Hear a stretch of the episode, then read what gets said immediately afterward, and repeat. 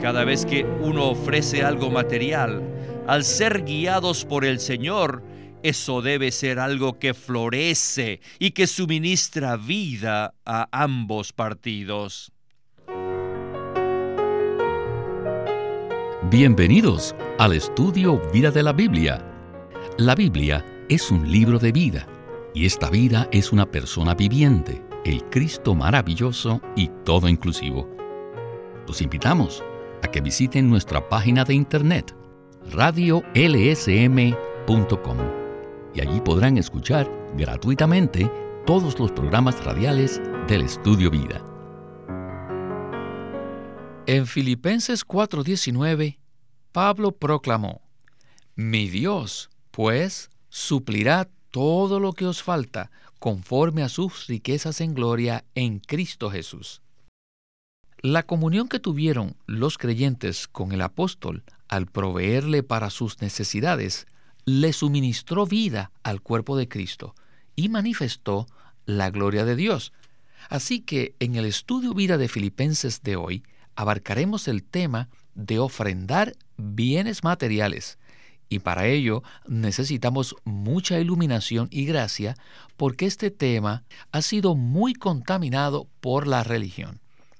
Así que estamos en temor y temblor, pues no deseamos añadir esa contaminación. El estudio vida de hoy se titula La comunión de los creyentes con el apóstol al proveerle para sus necesidades. Y está con nosotros Ley Bustillo para darnos los comentarios. Saludos, Ley. Gracias. Estoy contento de estar aquí. Este es un mensaje que nos sacará del pozo y nos elevará pues estudiaremos el tema de ofrendar desde la perspectiva del Nuevo Testamento. No se trata de recaudar fondos como usualmente se lleva a cabo en el mundo religioso.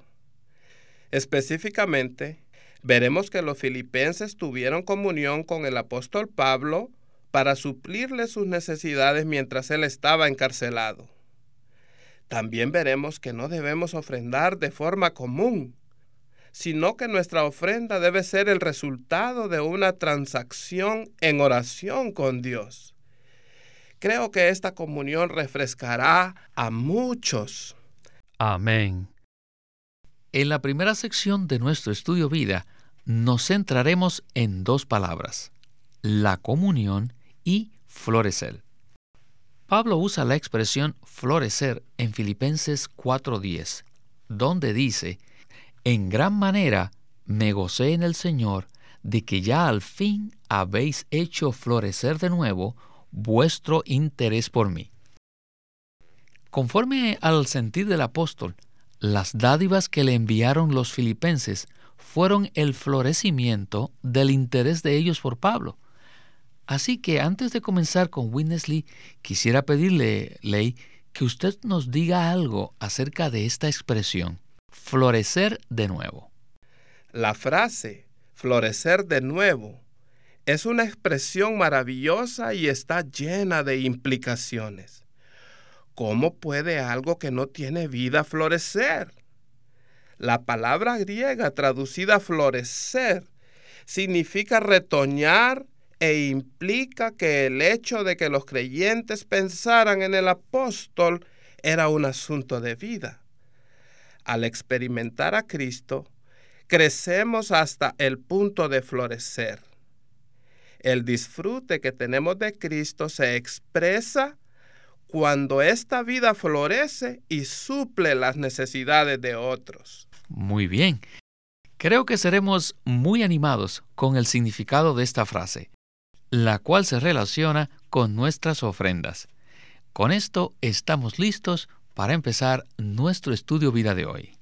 Adelante con Witness Lee. Fellowship not only means a kind of communication, a kind of traffic in certain things. La comunión se refiere no solamente a que haya una comunicación o una participación mutua concerniente a ciertas cosas, Fellowship means much more than this. sino que incluye mucho más que esto. Fellowship means La comunión incluye la administración de vida de unos a otros. que cierta vida es ministrada mutuamente entre dos partidos, dos lados.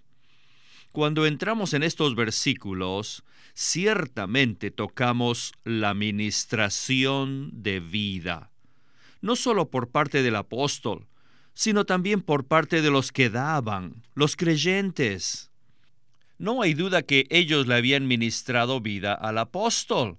Ellos no solo le mandaron un suministro material a Pablo, sino que también al enviarla le ministraron vida.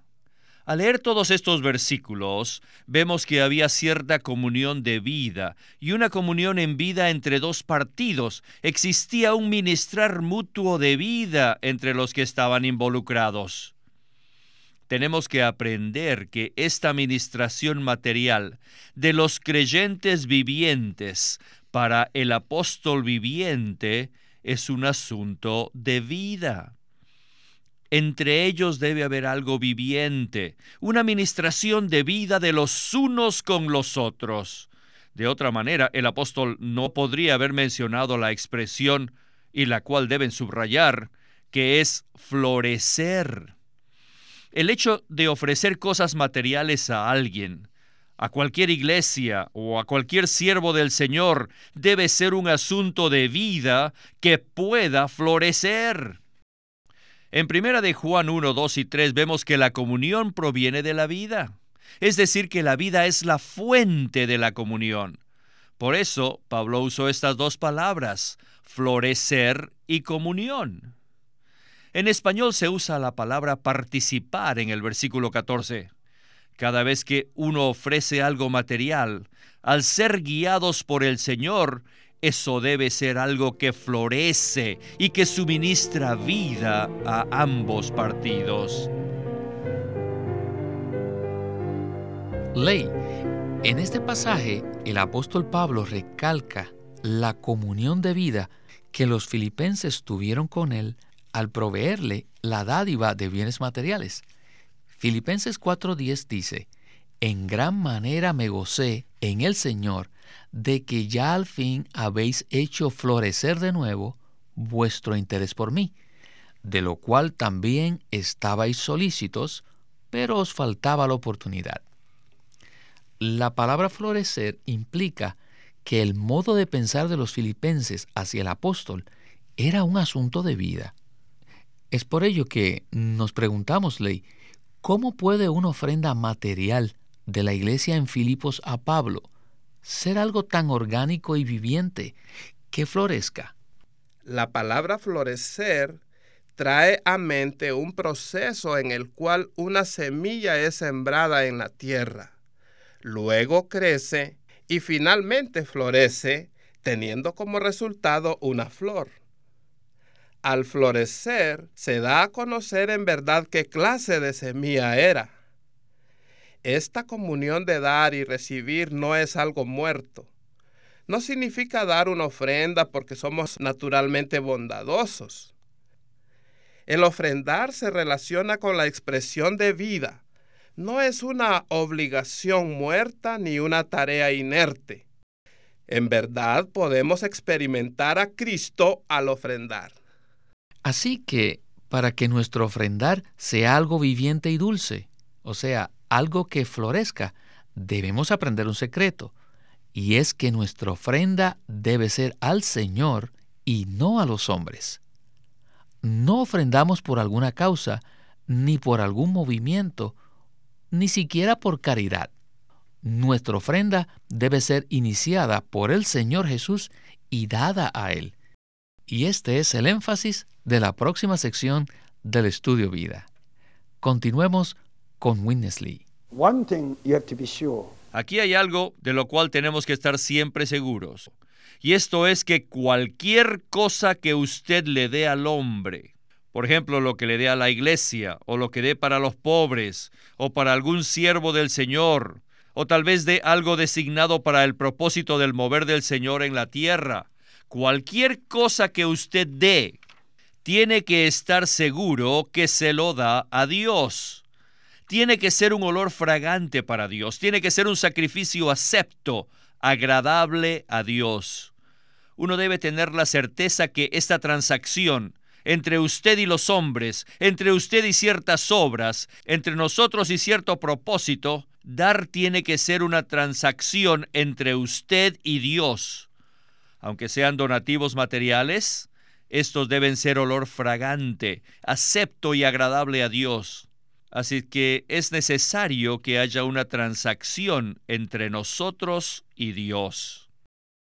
Claro que ya no tenemos que mencionar que se necesita orar mucho. En nuestra oración sentiremos lo que Dios siente y de acuerdo a ello donaremos. ¿Ven esto? Entonces lo que demos no será un donativo humano para algo o para alguien, sino que esa dádiva se convertirá en un sacrificio ofrecido a Dios y eso llegará a ser olor fragante y agradable a Dios. Bueno, Ley, Creo que hemos llegado al meollo del tema de hoy, o sea, al punto central. Veamos el trasfondo. Los creyentes filipenses le habían enviado a Pablo una ofrenda material, una dádiva, por medio de un hermano llamado Epafrodito. Y Pablo describe esta dádiva en Filipenses 4:18. Dice así, pero todo lo he recibido y tengo abundancia, estoy lleno habiendo recibido de Epafrodito lo que enviasteis, olor fragante, sacrificio acepto, agradable a Dios. No hay duda que esta es una descripción maravillosa y dulce de esta ofrenda, o sea, de esta dádiva. Pablo dice que es olor fragante, sacrificio acepto, agradable a Dios. Ley, ¿cómo puede nuestra ofrenda tener estas características? ¿Acaso nosotros podemos ofrendar algo agradable a Dios? Bueno, solo hay una cosa que agrada a Dios, y es su Hijo Jesucristo. Esto quedó muy claro en Mateo 17:5, donde el Padre dijo, Este es mi Hijo, el amado, en quien me complazco, a él oíd. Esto significa que todas nuestras experiencias relacionadas con el ofrendar, tanto al dar como al recibir los bienes materiales, se requieren muchas transacciones en oración con el Señor. Ofrendar requiere mucha comunión viviente con el Señor, mucha oración, a fin de que lo que demos sea conforme al sentir del Señor y en unidad con Él. Y el resultado será que no solo daremos cosas materiales a otros, sino que les ministraremos Cristo. Y el que reciba la ofrenda recibirá a Cristo como su suministro de vida. Solo Cristo es el que complace a Dios. En este sentido, hay muchas trampas que debemos vencer al ofrendar, ya sea que no demos o que no demos lo suficiente o aún quedemos con un motivo impropio. Como hemos visto hoy, nuestro ofrendar debe ser el resultado de una transacción personal y afectuosa en oración con el Señor. Así que en la siguiente sección del mensaje se dará un testimonio maravilloso, el cual creo nos ayudará mucho. Pienso que todos nos beneficiaremos de la experiencia del hermano Lee. ¿Qué tal si escuchamos este testimonio? El reembolso que el Dios del apóstol daría. Y usamos esta palabra a propósito. El reembolso indica que aquí hay una cuenta. Según la experiencia de Pablo, él tenía la convicción y la certeza de que Dios era su Dios. En el versículo 19 dice así, mi Dios mi Dios pues suplirá todo lo que os falta conforme a sus riquezas en gloria en Cristo Jesús. Mediante el hecho de que Él era uno con Dios, Dios llegó a ser su Dios. Y ya que Él consideraba los donativos materiales como sacrificios ofrecidos a Dios, Él con toda certeza creía que Dios recompensaría ricamente a los creyentes filipenses. Qué tremendo es esto. Cuando recibimos algún donativo, debemos tener la certeza que eso no fue dado a nosotros, sino también a Dios. Y también necesitamos la convicción de que Dios recompensará al dador.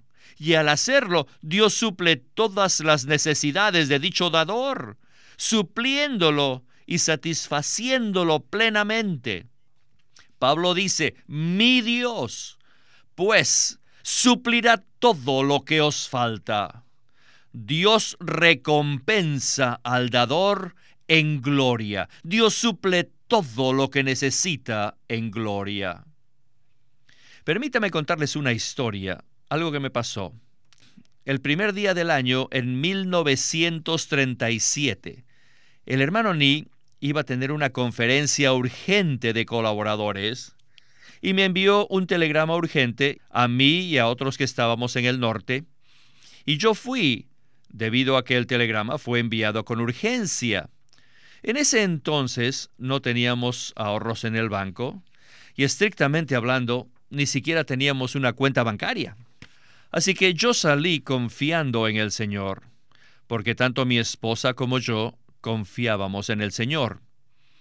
Estando en la conferencia, de repente llegó la noticia que la esposa de un colaborador estaba muy enferma y por lo tanto él tenía que regresar de inmediato a su casa para atenderla. Al enterarme de esto, interiormente sentí que debía darle algo a ese hermano.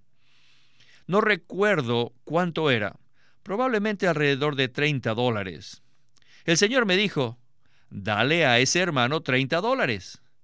En esos días yo tenía muy poco dinero, solo lo suficiente para comprarme un pasaje de regreso por tren. Así que yo estaba perplejo. Me dije, supongamos que sí, le doy la mayor parte del dinero que traigo en el bolsillo y luego yo no recibiré más.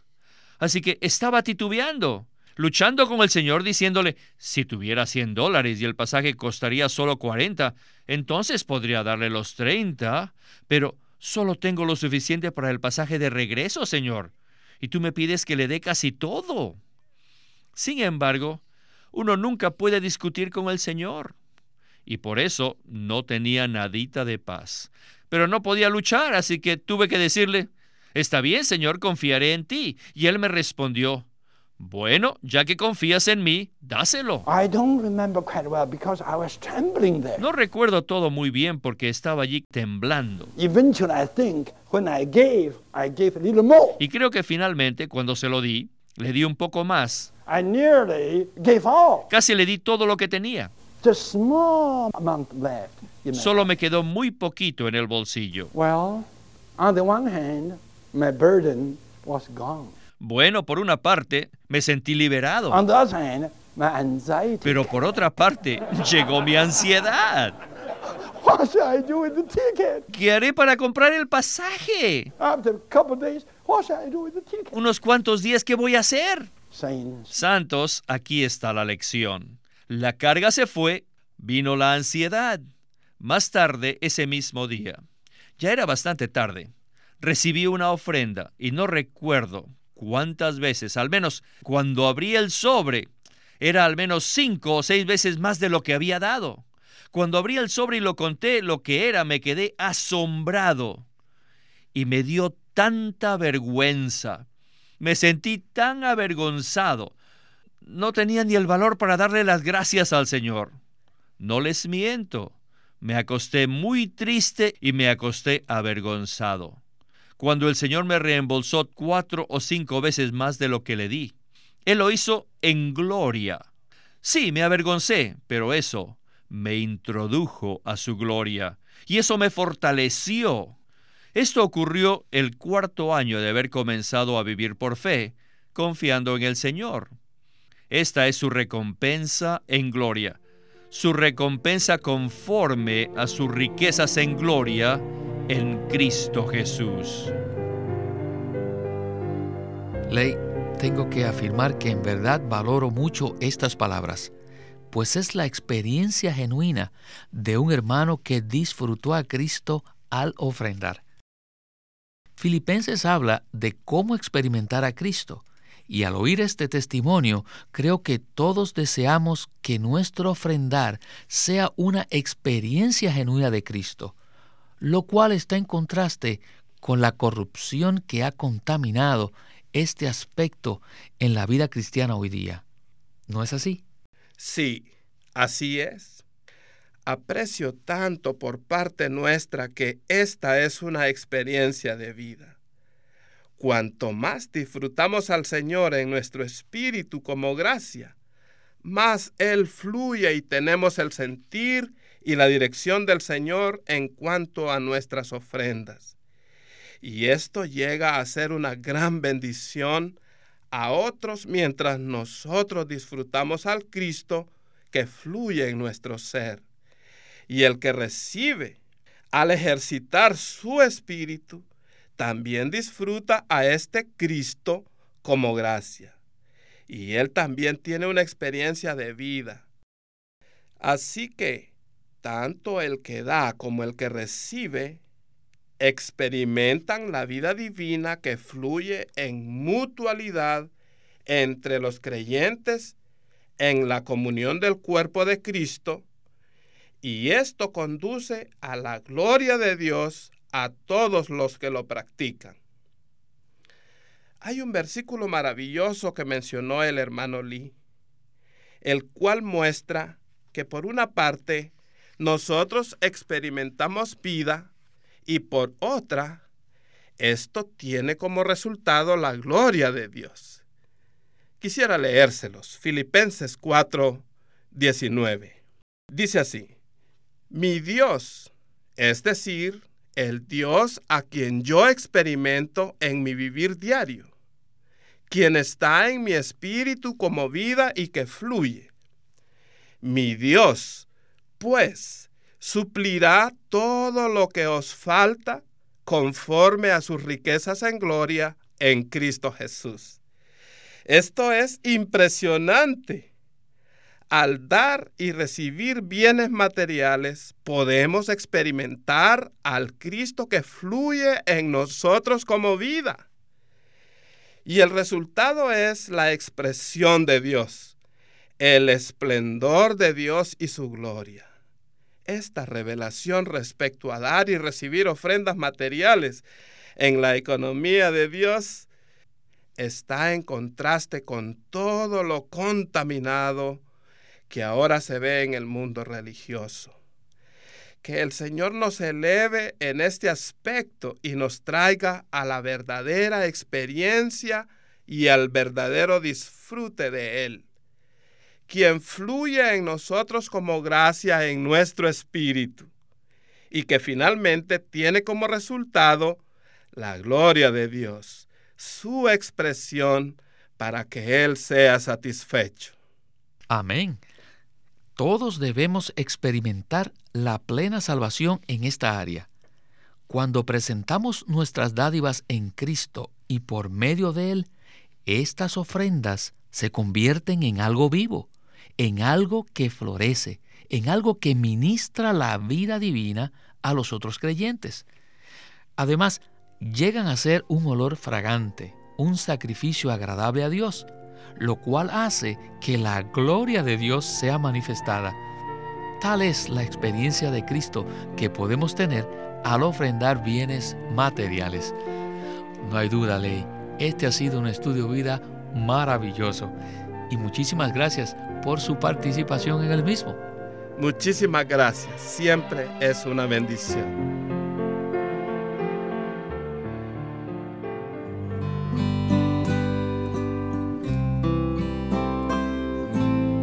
La manera viva y práctica de disfrutar a Cristo. Este es un libro compuesto de ocho mensajes que Witness Lee dio en 1972 en Los Ángeles, California. Es tan precioso leer estos mensajes porque nos llevan a amar al Señor y a alabarlo más y más por lo precioso que Él es. En la manera viva y práctica de disfrutar a Cristo hay un capítulo para ser aquellos que aman locamente a Jesús un capítulo preciosísimo. Otro capítulo, por ejemplo, también trata del nombre del Señor y de cómo podemos llegar a ser la Jerusalén que Dios busca. Este es un libro extraordinario de cómo podemos disfrutar al Señor en medio de nuestras circunstancias, en medio de donde estemos y a pesar de cualquier cosa que nos pase. Es un libro muy pequeño, de solo 64 páginas, pero está lleno de vida, tiene mucha vida y muchos ejemplos prácticos de cómo podemos disfrutar al Señor. Consíguelo llamándonos o escribiéndonos y el título de este libro es La manera viva y práctica de disfrutar a Cristo por Witness Lee. De nuevo, La manera viva y práctica de disfrutar a Cristo.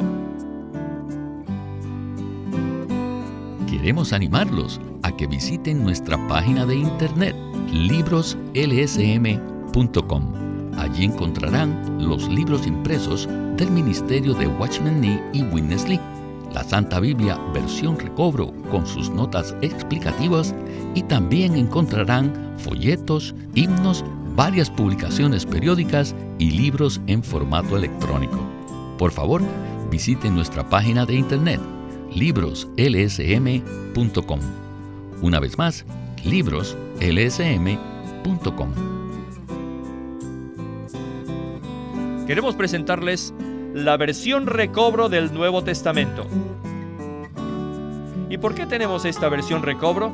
Debido a que a través de los siglos el Señor ha recobrado muchas verdades de su economía entre los hombres. Desde los días de Martín Lutero en particular, este recobro ha progresado constantemente.